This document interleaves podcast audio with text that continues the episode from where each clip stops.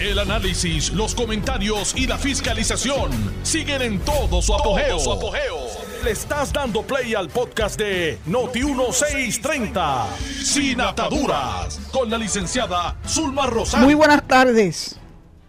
Hoy es el último día del mes de marzo del año 2022, 31 de marzo de 2022.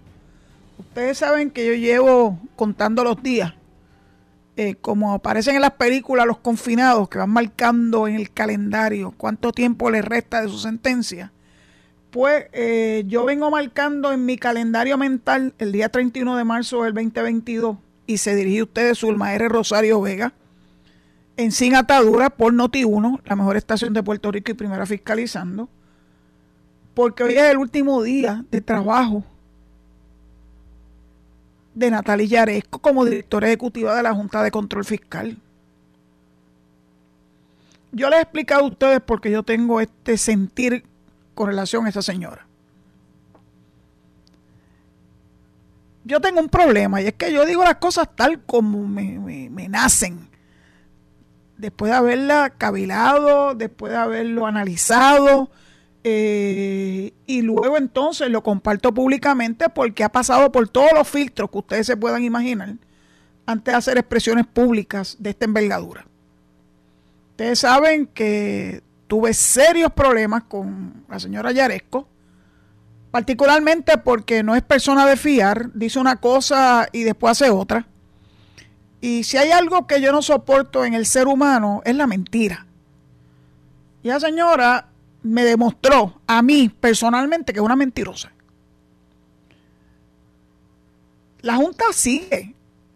Natalie no es la Junta.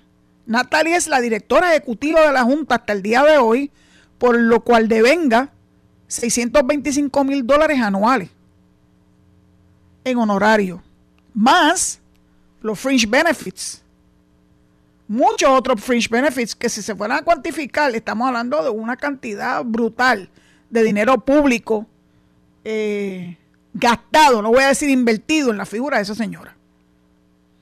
¿Alguien la sustituirá? Ya debe haber alguien en agenda para sustituirla. No sé si a partir de mañana, si tan rápido como a rey muerto, rey puesto, pero sabemos que la lógica es que ya haya una persona escogida por la Junta para hacer las funciones que hacía la Yaresco. El problema de Natalia Yaresco es que cuando ella adviene a ese puesto, crea un gobierno paralelo.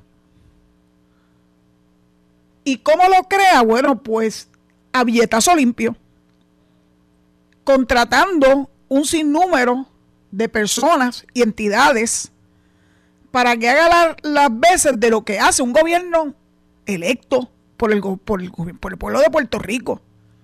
Por eso yo, yo le llamo una estructura paralela. Yo sé que hay gente que está muy contenta con la Junta. Y yo puedo entender la parte positiva del plan de ajuste de la deuda, la reducción sustancial en la deuda que tiene o tenía el gobierno con los acreedores. Eso yo lo puedo entender, lo puedo entender perfectamente bien. Lo que yo no puedo entender es que se creara un gobierno paralelo y que le costara millones de dólares al año al pueblo de Puerto Rico. Y peor aún, no solamente crearon esta estructura paralela, sino que esta estructura pretendió sustituir el criterio de las personas escogidas para dirigir la administración pública, la administración del gobierno de Puerto Rico. Y por eso se daban todos esos choques y todos esos problemas con la Junta. Porque ellos tenían unos criterios particulares que no necesariamente estaban a la par con los criterios ordenados por las leyes orgánicas de, de cada una de las agencias de gobierno de Puerto Rico. Y allá habían grandes choques. Y peor aún, se tomaron la atribución de trastocar el presupuesto aprobado por la legislatura de Puerto Rico y avalado por el gobernador. De golpe y porrazo, de un plumazo. Y eso son cosas que por lo menos yo no estoy de acuerdo con ella. Por eso digo que la Junta puede que haya hecho una función importante, se la reconozco, pero Natalie Yaresco, en su función de directora ejecutiva y al montar este aparato carísimo, carísimo para el pueblo de Puerto Rico,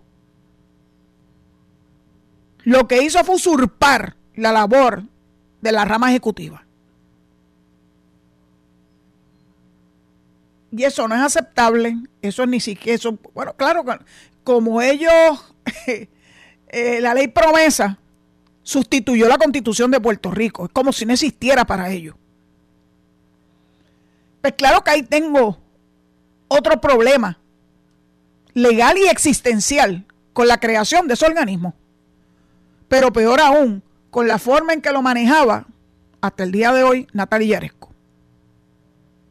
Yo me alegro sobremanera que este pase de batón se haya dado estando yo fuera del gobierno de Puerto Rico, porque no hubiese podido hacer estas expresiones. Hay una cosa que se llama, uno tiene que saber hasta dónde puede hacer expresiones públicas. Muchas veces durante casi 11 años tuve que morderme la lengua este, para no hacer expresiones de lo que, de lo que salía de mi mente y de mi corazón por respeto a la entidad que yo dirigí. Pero como se llama este programa sin atadura, es precisamente por eso. Porque ya no tengo ningún tipo de atadura, ni con la Oficina de Ética, ni con el gobierno de Puerto Rico, ni con ningún partido político. De hecho, la última vez que yo participé en algo de un partido político, debe haber sido como en el año 2006 o algo así. Dicho eso, yo me debo a papá Dios y a mi conciencia. Y agradezco enormemente que la gerencia de Noti1 me haya permitido elaborar este programa a base de esa premisa. Mi intelecto y mi conciencia. Nunca he utilizado este micrófono para proferir insultos o para decir algo de lo que me pueda arrepentir. No. Yo creo que parte precisamente de la promo de este programa es que yo digo, las cosas que yo digo son las cosas sobre las que yo puedo dar fe. Yo no obedezco a lo que digan ninguna otra persona, de ningún partido político y de ninguna agencia de gobierno o de ninguna entidad para esos fines. Así que mañana que Fools, yo espero que no me, no me tenga que tragar las palabras porque nos diga Natalia Yaresco que era un April Fool's joke y que ella iba a continuar. Yo le he recomendado que un momento como este, quien más la necesita a ella, es su país de origen, de sus ancestros, Ucrania, donde ella sirvió como ministro de Finanzas. Yo creo que Ucrania la necesita. Y como Ucrania no tiene la capacidad económica, y mucho menos ahora, que sus recursos han sido diezmados por esta absurda guerra, que no tiene ningún sentido, nadie le encuentra sentido a esta guerra que no sea la prepotencia de Vladimir Putin y utilizar su poderío militar para hacer que el pueblo de Ucrania, un pueblo digno, un pueblo persona humana, todos los días leo y veo historias verdaderamente tristes de lo que está pasando ese país. No se sienten rusos, no se sienten rusos, los ucranianos son ucranianos. Ellos tienen su propia idiosincrasia, tiene su forma de ver la vida. Por muchos años formó parte de la, ¿verdad? de la Unión Soviética, pero no fue por gusto. Fue, bueno, como son los rusos. Se impusieron. Hay una cosa que yo tengo grabada en mi corazón. Y nací con eso. Odio la imposición. Puede dar fe de ello mi hermana, que yo sé que escucha este programa todos los días. Que mis grandes problemas, particularmente con mi madre, la de la chancleta voladora, era que yo odiaba que ella me impusiera las cosas. Yo necesitaba que me explicara el porqué de las cosas. En algunas ocasiones finalmente lo hacía, en otras ocasiones sencillamente me decía, porque yo soy tu mamá. Y eso es el equivalente en el ámbito legal y de nosotros los abogados a un aténgase. El aténgase es una advertencia de que hasta aquí, no más.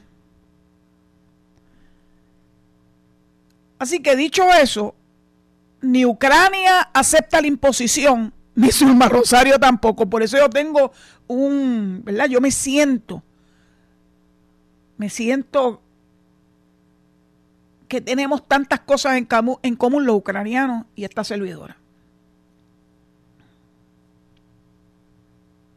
Tengo la esperanza y la fe en Dios de que este, esta guerra sin sentido finalice para que no siga habiendo tanto sufrimiento humano en esa parte del mundo que está tan lejana que para muchas veces no nos sentimos, ¿verdad?, que tenemos algún vínculo. Tenemos el vínculo de ser humano. Y también, aparte, sufro por el pueblo ruso, que lastimosamente está perdiendo a sus hijos en una guerra insensata, porque tienen un presidente que yo no sé cuán democráticamente fue elegido. Un presidente que no le importa el sufrimiento humano, ni siquiera de su propio pueblo. Porque para él es más importante esas ansias de poder y el demostrar todo su poderío militar y todo su poderío y sus armas nucleares para mantener a todo el mundo en vilo. El pueblo de Rusia también sufre. Y nosotros acá tan lejos también sufrimos. Sufrimos las consecuencias. Yo se lo he dicho muchas veces, yo a mí me gusta ver las noticias internacionales. Porque por lo menos recogen eh, muchos detalles que las noticias de aquí de Puerto Rico no recogen. Aquí están más... Voy a tratar de medir mis palabras. Aquí están más entretenidos. Con cargar a personas y organizaciones que están que son afines a lo que a lo que piensan los directivos particularmente de los canales de televisión de Puerto Rico y de los periódicos de Puerto Rico. El sesgo es tan evidente lo leo porque yo necesito saber qué está pasando aquí y necesito saber cómo están los medios de comunicación tradicionales abordando los diferentes temas y qué giro le están dando. Y entonces, pues yo, que soy una persona muy opinionated, siempre lo fui, pues llego a mi propio análisis a mis propias conclusiones, las comparto con ustedes. A veces pienso que hay cosas que no debo decir públicamente. Porque yo tengo filtros.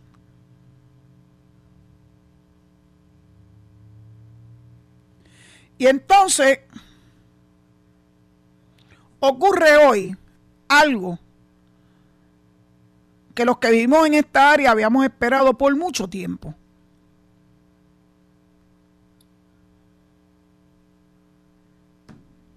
Y eso tuvo que cambiar la temática que yo tenía preparada para el día de hoy.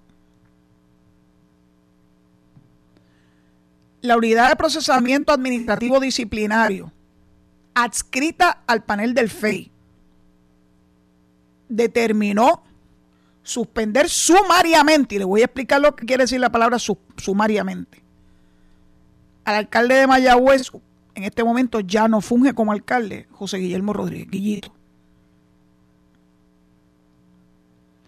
esa suspensión sumaria que nace de una determinación de unidad del UPAD va a tener consecuencias y secuelas. Cuando venía de camino para acá escuché que el Partido Popular finalmente tomó una determinación de suspender a Guillito de sus funciones como presidente del Partido Popular en Mayagüez. Tremendo lío que tienen ahora. Porque sin duda alguna, cuando se supo públicamente que el Partido Popular en Mayagüez se había enfrascado una reorganización donde una parte muy vocal de esa reorganización era el ex representante Charlie Hernández. Yo le decía Hernández Chá, porque ese era su handle, no sé si lo sigue siendo su handle en Twitter. Y así nos saludamos, eh, eh, Hernández Chá y Etica Chief.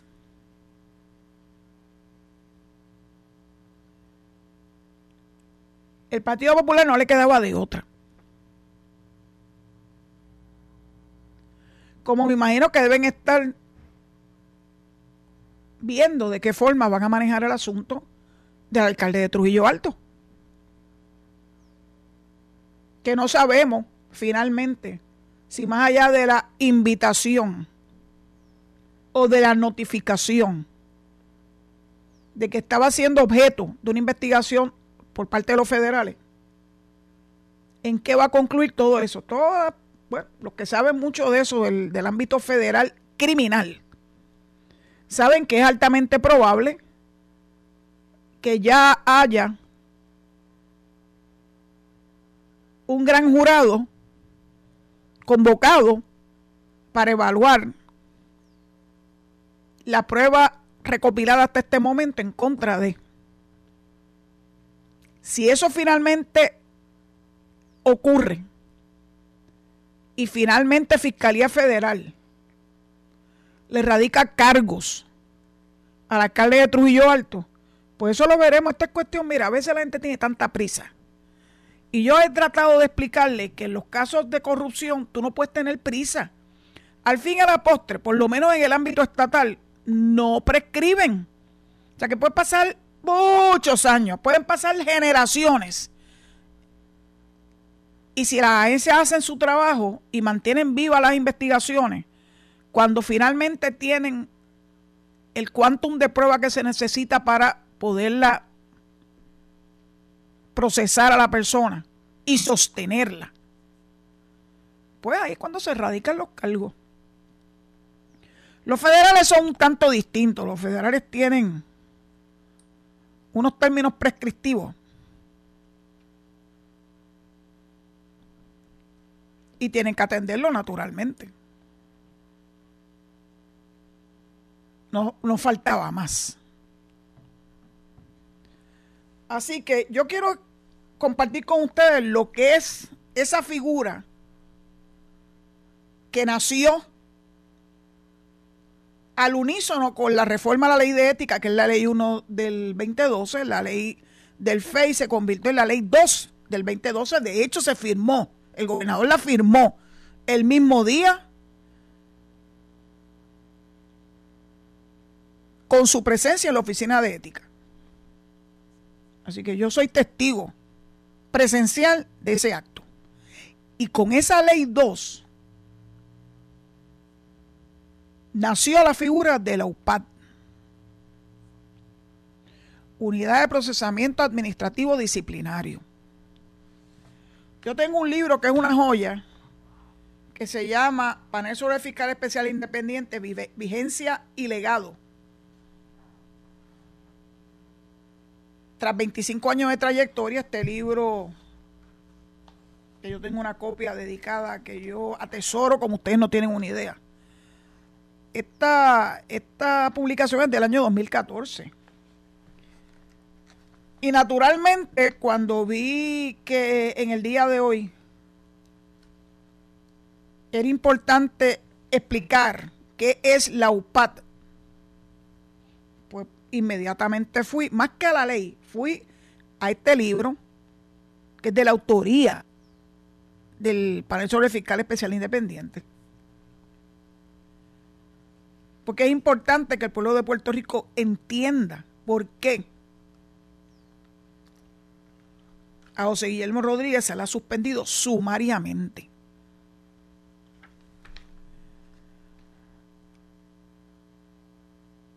¿A quién va dirigida esa unidad?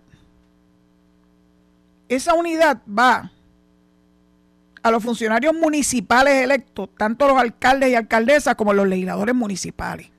Y es exclusiva para ellos, exclusiva.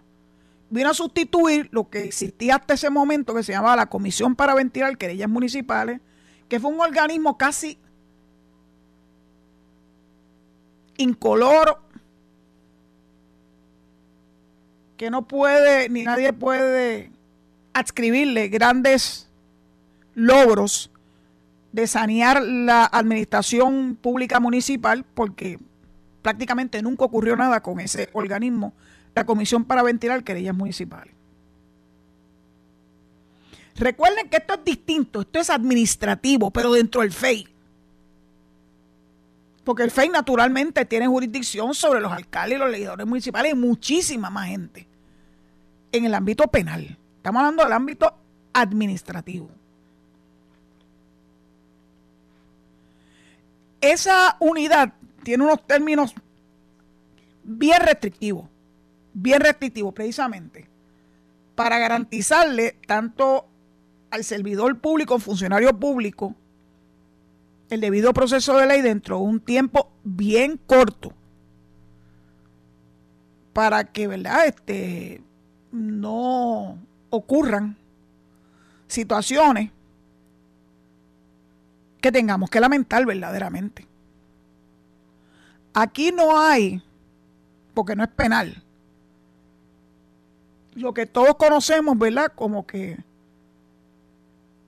probar los casos más allá de duda razonable. Aquí no existe ese cuanto. Lo que se requiere es prueba clara, corrupta, eh, robusta y convincente, perdón.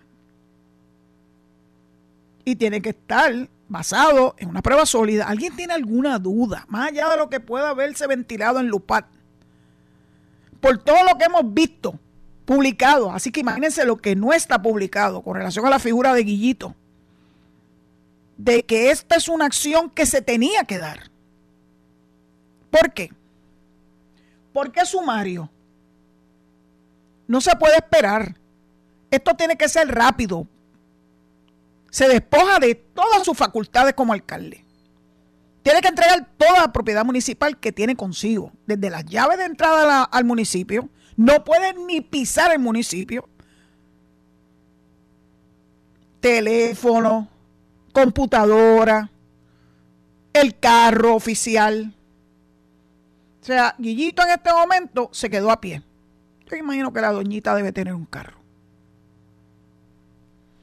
Así que no saquen los pañuelos, que él se sabe defender muy bien.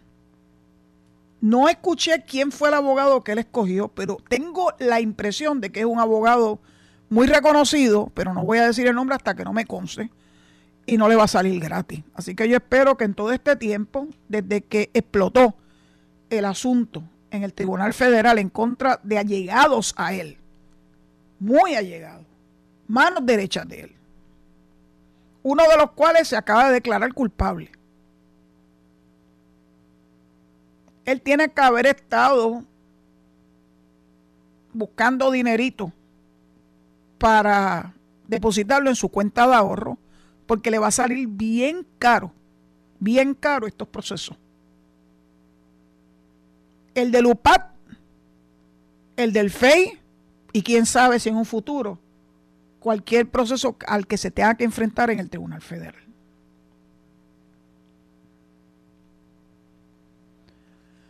Me dice Alejo que ya tengo que entregar el micrófono para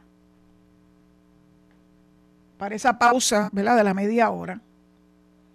Le quiero recordar que esta tarde sí, finalmente tenemos acceso a las líneas telefónicas a través del 787-832-0760 Pero les voy a pedir de favor que traten de ceñirse al tema. Porque son cosas demasiado importantes como para que nos podamos desviar en asuntos que en este momento pudieran resultar importantes, pero tal vez no tan importantes como estos que estamos discutiendo. Eh, pues entonces entrego los micrófonos, Alejo. Estos micrófonos son tuyos y a mi regreso, pues atender llamadas se ha dicho. Estás escuchando el podcast de Sin Atadura. Sin Atadura. Con la licenciada Zulma Rosario. Por Noti1630. Noti Aquí estamos de regreso. Estoy acabando de leer un una información que proviene de la senadora por el distrito de Mayagüez, Ada García Monte, que dice que naturalmente le está dando un espaldarazo a su alcalde, no, no faltaba más. Y la remetió contra el FEI, claro, igual que hizo esta mañana el exgobernador Alejandro García Padilla.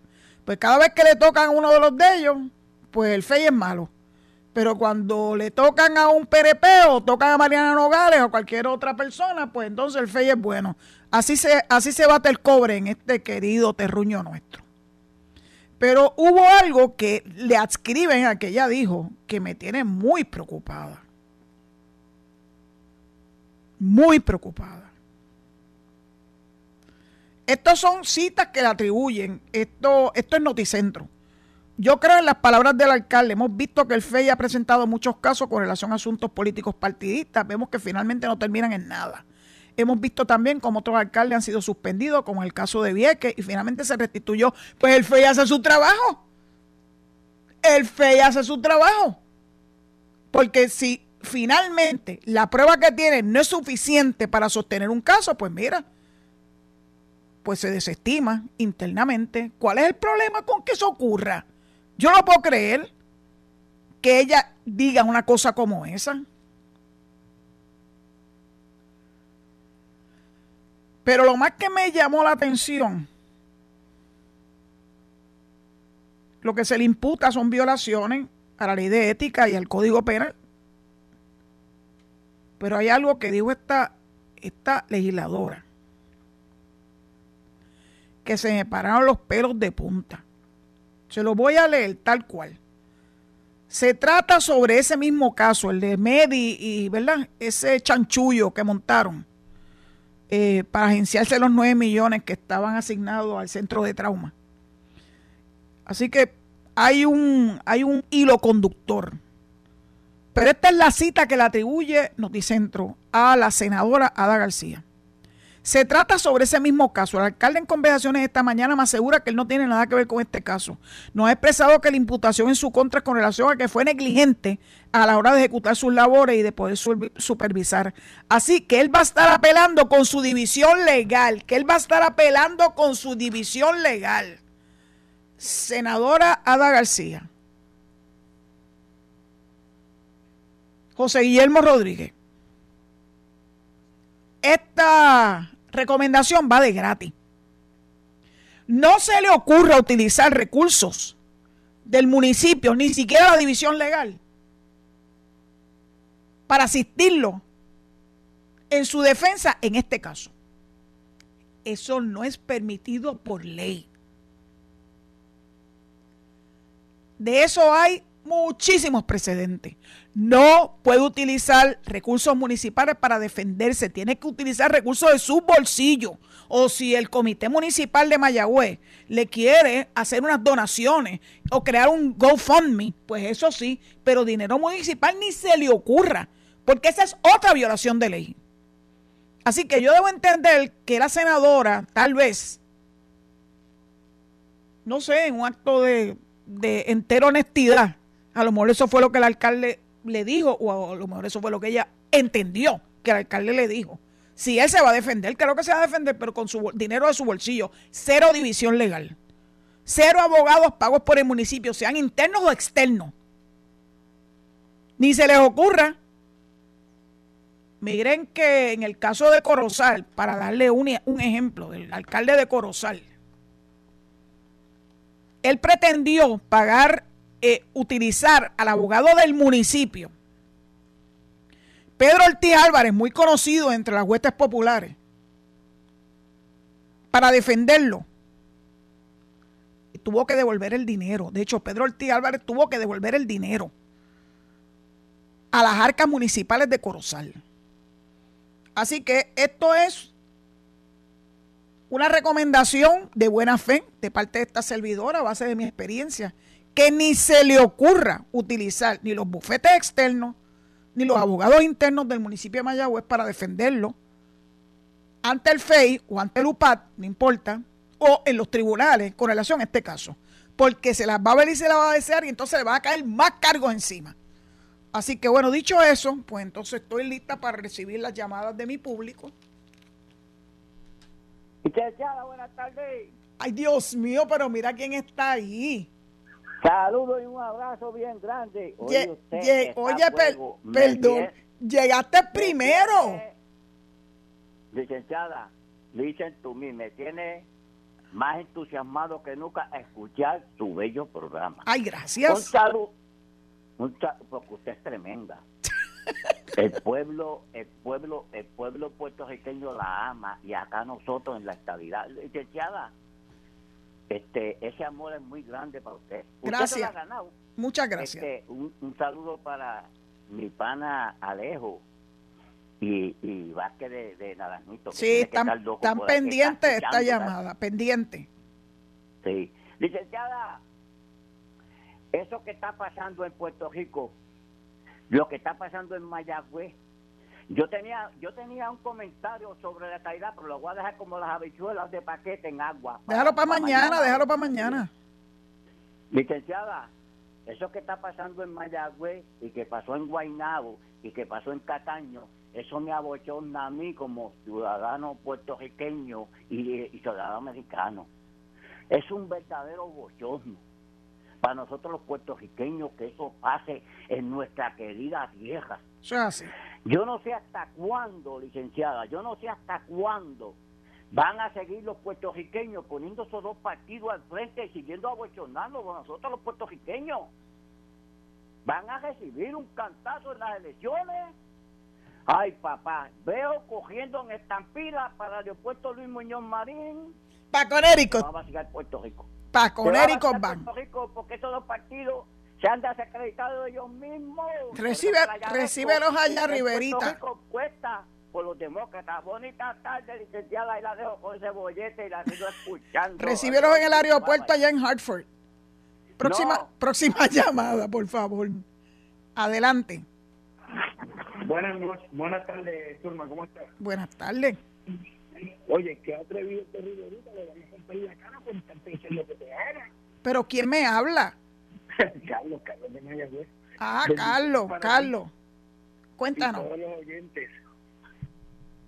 Mira, eh, esto de que, este cuento de que Guillito no sabía nada, esto no se lo come ningún mayagüezano con la sagacidad que tiene este individuo que yo he visto por años, cómo ha sido eh, con sus adversarios políticos y cómo los destruye con una sagacidad increíble como a Vélez, como al doctor Rivera, como al doctor Cruz, este y otros tantos. Mira, eso no se lo cree nadie que no estuviese al tanto. Y yo que eh, veo este pueblo de Mayagüez hecho un desastre, que le hizo un informe de nueve páginas tan pronto él comenzó como alcalde, todavía él estaba como, como este legislador. Y yo le hice un informe de ideas para mejorar el tránsito y lo vi cómo destruyó el casco urbano porque hizo todo lo contrario a las ideas que yo le di para eh, sacar el, el tránsito del casco urbano. Eh, mira, no hay casco urbano que se, sostenga sin clientela en su negocio. Así que todo este negocio de Mayagüez que se ha ido a Piti más de 300 negocios que, que tú ves desaparecidos, dan ganas de llorar cada vez que yo viajo por estas eh, eh, calles de Mayagüez. Así que yo estaba esperando el momento en que este individuo cayera, porque definitivamente el daño que le ha hecho a Mayagüez ha sido irreparable irreparable. Ya no van a volver la gran mayoría de los mayagüezanos que se han ido, entre ellos parte de mi familia. Buenas tardes, Carlos. Próxima llamada, por favor. Adelante. Hola. Adelante. Buenas tardes. Buenas tardes. Es el señor Vélez. Vamos a ver, Sí. Vélez, ¿cuál es tu aportación en la tarde de hoy? Sí, en la tarde de hoy mi aportación es que, este, aunque el, señor de Conérico Rivera en alguna lo cierto es que la corrupción no tiene que ver nada con colores, es una cuestión de valores. Y por más que se pongan a partido emergente, mire, lamentablemente, si seguimos como vamos, la corrupción no se va a acabar y eso no está pasando aquí solamente, está pasando en el mundo entero. Simplemente es inculcar valores a la gente. Y los que no quieren el FEI, ¿saben por qué no lo quieren? Porque ellos lo que quieren es joder la mano llena. Porque se, se ve que ellos no les interesa que el FEI los oriente, pero cuando una persona quiere hacer las cosas bien, mire, que mejor que tener un FEI que está pendiente. Y si uno tiene alguna duda, pues le pregunta al FEI. Pero no, ellos, ellos no quieren ver el FEI de por, por eso.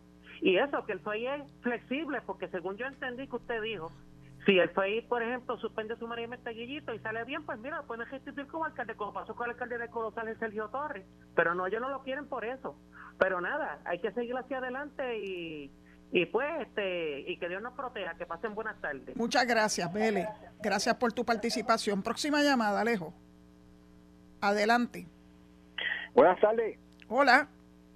el señor Vázquez de Naranjito. No, ¿en serio? Mira, Riverita te estaba esperando. Oí una conversación de dos fanáticos diciéndole, di- este, uno uno popular y otro PNP, los dos son fanáticos. Y uno decía, el mío es menos pillo. Ay, ay Dios. El mío es menos pillo porque el tuyo cobró 9 millones, el mío se llevó 3 mil Bueno, en unos paquetes de chavos y lo grabaron cogiendo 3 mil pesos, pero el tuyo se llevó 9 millones. Mira, pillo es el que se lleva un chavo que no es de él, el que se lleva un millón. Es joval, es joval. No hay cantidad. Así dicen los, así dicen los fanáticos. estoy de acuerdo. Licenciada, yo, no- yo estaba hoy sacándome sangre y yo no escuché pro- no pude escuchar el programa completo. Y Ah, no, no, que no, no yo puede ser. tema, No puede no sé ser. qué tema Guillito, Guillito, Guillito y Guillito. Gui- ah, Guillito. Y me imagino que también que el, el proyecto de las 22 semanas de la... de- de- No, de- no, no, no, no, no, no, no, no. No, ese no. No empiece, no empiece, no. Ese no, Oye, no te voy a, mira, te voy a tocar la campanita. Pero no va a tocar semana. Te la voy a Mira, tocar la campanita. licenciada. Se ve que me he portado bien. Sí, pues háblame de me Guillito. Este es el tema de hoy. hacer- me debe hacer un favor hoy cuando cuando yo bueno Guillito que que pague con el peso de la ley todo lo que hizo imagínense que el centro de trauma de, de ustedes tienen del lado de allá que venir casi en helicóptero al centro médico cada vez que se fracturan algo por, por cuenta de que él cogió nueve millones y, lo, y no se sabe dónde los metió Pues Hicieron que le- fiesta. que le que caiga todo el peso de la ley Pues muy bien, muchas gracias, muchas porque gracias por tu participación. eso verdaderamente es un crimen Pues claro. con ustedes. Gracias, mi querido amigo Vázquez. Próxima llamada.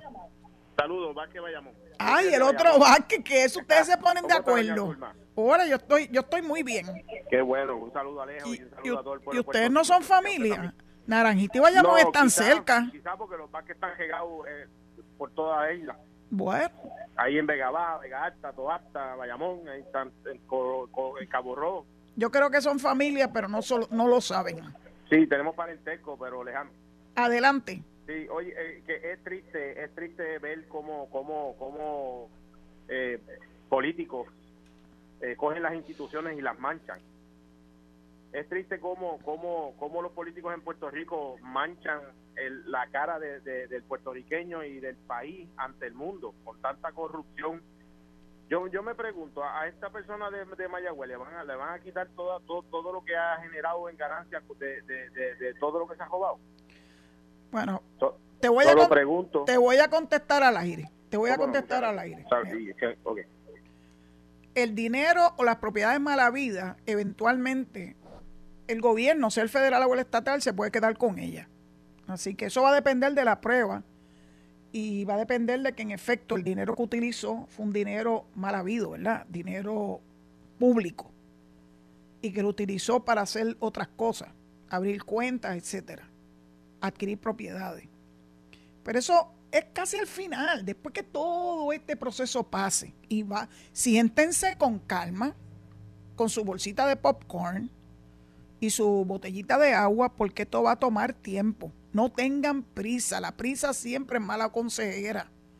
Las cosas se tienen que llevar bien y de una forma bien articulada, eh, con apego a la prueba y es cuestión de esperar. Así que vamos a la próxima llamada, por favor, Alejo. Adelante. Adelante. Hola. Hello. Sí, adelante. Doña Zulma. Ah, esa soy yo. Eh, la original, Zulma. Eh, me gusta tu programa y con tu verticalidad. No te estoy lisonjeando. Eh, maneje de pro, eh, sí, mire, le hablo al profe Dorado. Eh, que, lo, que, limpien la casa, doña Zulma, porque el pueblo le brinda una confianza. Ellos vienen, ellos vienen a servir y se sirven a un pueblo. El pueblo le brinda una confianza. Que los limpien, eh, que, limpien la casa, que sigan limpiando la casa porque eh, eh, no se puede seguir permitiendo esto porque es un desastre y ahora, aunque yo difiero del presidente Trump, sí, este, lo que digo que todos los puertorriqueños, pero todavía quedamos No, puertorriqueños. no, no, no, no. Y- No lo aceptes. No aceptes que nos generalicen. Por nada del mundo, no los aceptes. Somos muchos más la gente buena, Sí, la sí, gente sí. que tomamos Pero- en serio este, el servicio público cuando nos corresponde. Así que odio las generalizaciones.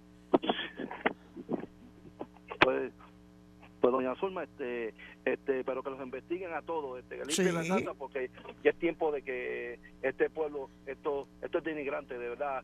Me, me siento, soy puertorriqueño porque son mi casa, pero me siento avergonzado de mi, de mi gente. Te voy a, te voy a dar un la, te voy a dar un la. No quiero minimizar eh, los casos de corrupción que ocurren y han ocurrido en Puerto Rico, pero siento decirte que en los Estados Unidos, en cada uno de los estados ha habido múltiples casos de corrupción, pero feo, feo, feo. Así que que venga alguien a imputarle a nuestra ciudadanía, a los que vivimos aquí, nacimos aquí, que todos somos corruptos, es porque evidentemente solamente ha visto la paja en el solamente ve la paja en el, en el ojo ajeno y no la vi en el suyo. Así que por eso es que yo no acepto esa premisa. Por eso desde, desde el saque te dije, no lo acepto, no generalice, porque no es cierto. La inmensa mayoría de los servidores públicos, estatales, municipales, en la legislatura, en, en la judicatura, son personas verticales. Sí, siempre hay manzanas podridas, pero esas manzanas podridas no, bajo ningún concepto, puede permitirnos a nosotros en nuestra mente y en nuestro corazón generalizarlo. Muchas gracias por tu participación y vamos a la próxima llamada. Adelante. Buenas tardes. Buenas Habla tardes. Ginette Escabí. Eh, adelante, adelante, señor Escabí. Gracias. Eh, estoy tratando de darle una opinión con respecto a la reunión que se iba a llevar a cabo de la de- delegación extendida, pero no, no, no pude entrar, pero de todas formas quería compartir con usted y con pues los que me estén escuchando, ¿verdad? Que yo estaba eh, revisando los diferentes territorios de Estados Unidos y a Hawái y Alaska, ¿verdad? Que fueron los últimos estados. En cuanto a la población, y tengo que Hawái tiene 1.4 millones de habitantes, Alaska 700 mil, y de los territorios de Estados Unidos, el de mayor población es Puerto Rico con 3.3 millones, los demás tienen menos de 200 mil. Así que yo quería saber si, por ejemplo, los delegados han utilizado este argumento, ¿verdad?, para presentárselo al Congreso en cuanto a la población de Puerto Rico comparada con los demás territorios. Le ¿Me voy, a, sigue? le voy a contestar al aire, señor Escabí. Muchas gracias por su llamada. Todos y cada uno de los delegados congresionales conocen muy bien porque tienen en sus manos el libro Breakthrough from Colonialism, que es el libro que se escribió y se publicó en el año 1984 sobre la historia de los procesos de admisión de las 37 entidades que advinieron a ser estados luego de las primeras 13 colonias. No digo, no digo territorios porque no todas eran territorios. Cada una de ellas tiene su propia historia. Algunas tienen similitudes y otras no. Por eso es que el que quieran imponerle a algunos congresistas que no tienen conocimiento, y para eso tenemos que educarlos, criterios que se los sacan de la manga, porque se los sacan de la manga, ese es Joe Manchin, este, se ha sacado de la manga que hay que hacer un referéndum entre todos los residentes de los 50 estados. ¿De dónde se saca eso? Ese señor necesita que le hagan un refreshment course de la Constitución de los Estados Unidos, que es la que rige los procedimientos de admisión. El hecho de que la población sea más grande o más chiquita tampoco, en un momento dado, eso fue uno de los argumentos que utilizaron en contra de algunas de estas entidades que tenían poca población, etcétera. Y el argumento será de Puerto Rico que tenemos demasiada población.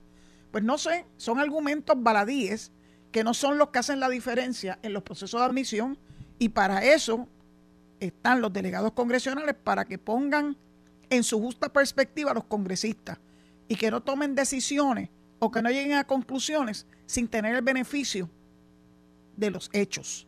Gracias por su participación. Vamos a la próxima llamada, Alejo. Adelante. Adela. Hola. Hello. Sí, adelante. Sí, buenas tardes. Buenas tardes. Eh, yo no creo que Trump sea el más adecuado para hablar de corrupción, pero no voy a hablar de eso. Sí, claro que no. Pero síguelo, síguelo, que hoy, hoy, el, hoy estamos hablando de Guillito. Exacto. Este, hoy yo vi la conferencia de prensa del PPD y los periodistas como que estaban mudos. No, no, no hacían preguntas como cuando es con un estadista, vamos a decirle un PNP, porque estadista es otra cosa.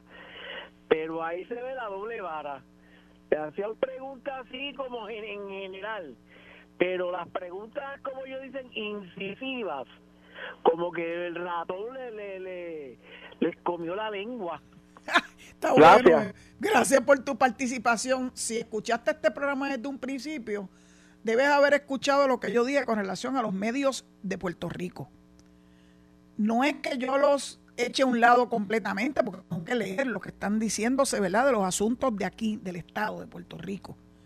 Pero para tener una mayor amplitud en conocimiento y poder ver diferentes, ¿verdad?, este, diferentes informaciones de diferentes fuentes.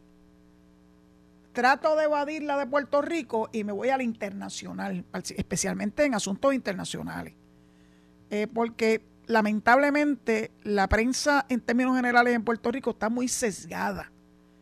Eh, sus preferencias políticas eh, están muy a flor de piel cuando se trata de hacer evaluaciones o hacer expresiones. Es que yo las cojo al vuelo, al vuelo. Así que trato de leer, trato de mirar, trato de escuchar este, para estar ¿verdad? con el oído en tierra, pero no me dejo llevar eh, por esos eh, periodistas, entre comillas, eh, sesgados. Así que yo no vi esa conferencia de prensa, no me extraña que hayan tratado con guantes de seda, ¿verdad?, al Partido Popular en un momento como este, donde tiene un alcalde suspendido y otro que lo están buscando. Dicho eso, dicho eso, pues le entrego los micrófonos a, ¿verdad? a Controles Noti1, recordándole que inmediatamente viene Enrique Quique Cruz en Análisis 630 y posteriormente mi amigo Luis Enrique Falú, el gobernador de la radio. Pues cuídense mucho, que miren que eso del COVID está todavía difícil, está vivito y. Pues será hasta mañana, si Dios así lo permite, a las 4 de la tarde, este es su amiga Zulma R. Rosario Vega. En Sin Atadura. Hasta mañana. Esto fue el podcast de Noti1630, Sin Ataduras, con la licenciada Zulma Rosario. Dale play a tu podcast favorito a través de Apple Podcasts, Spotify, Google Podcasts, Stitcher y notiuno.com.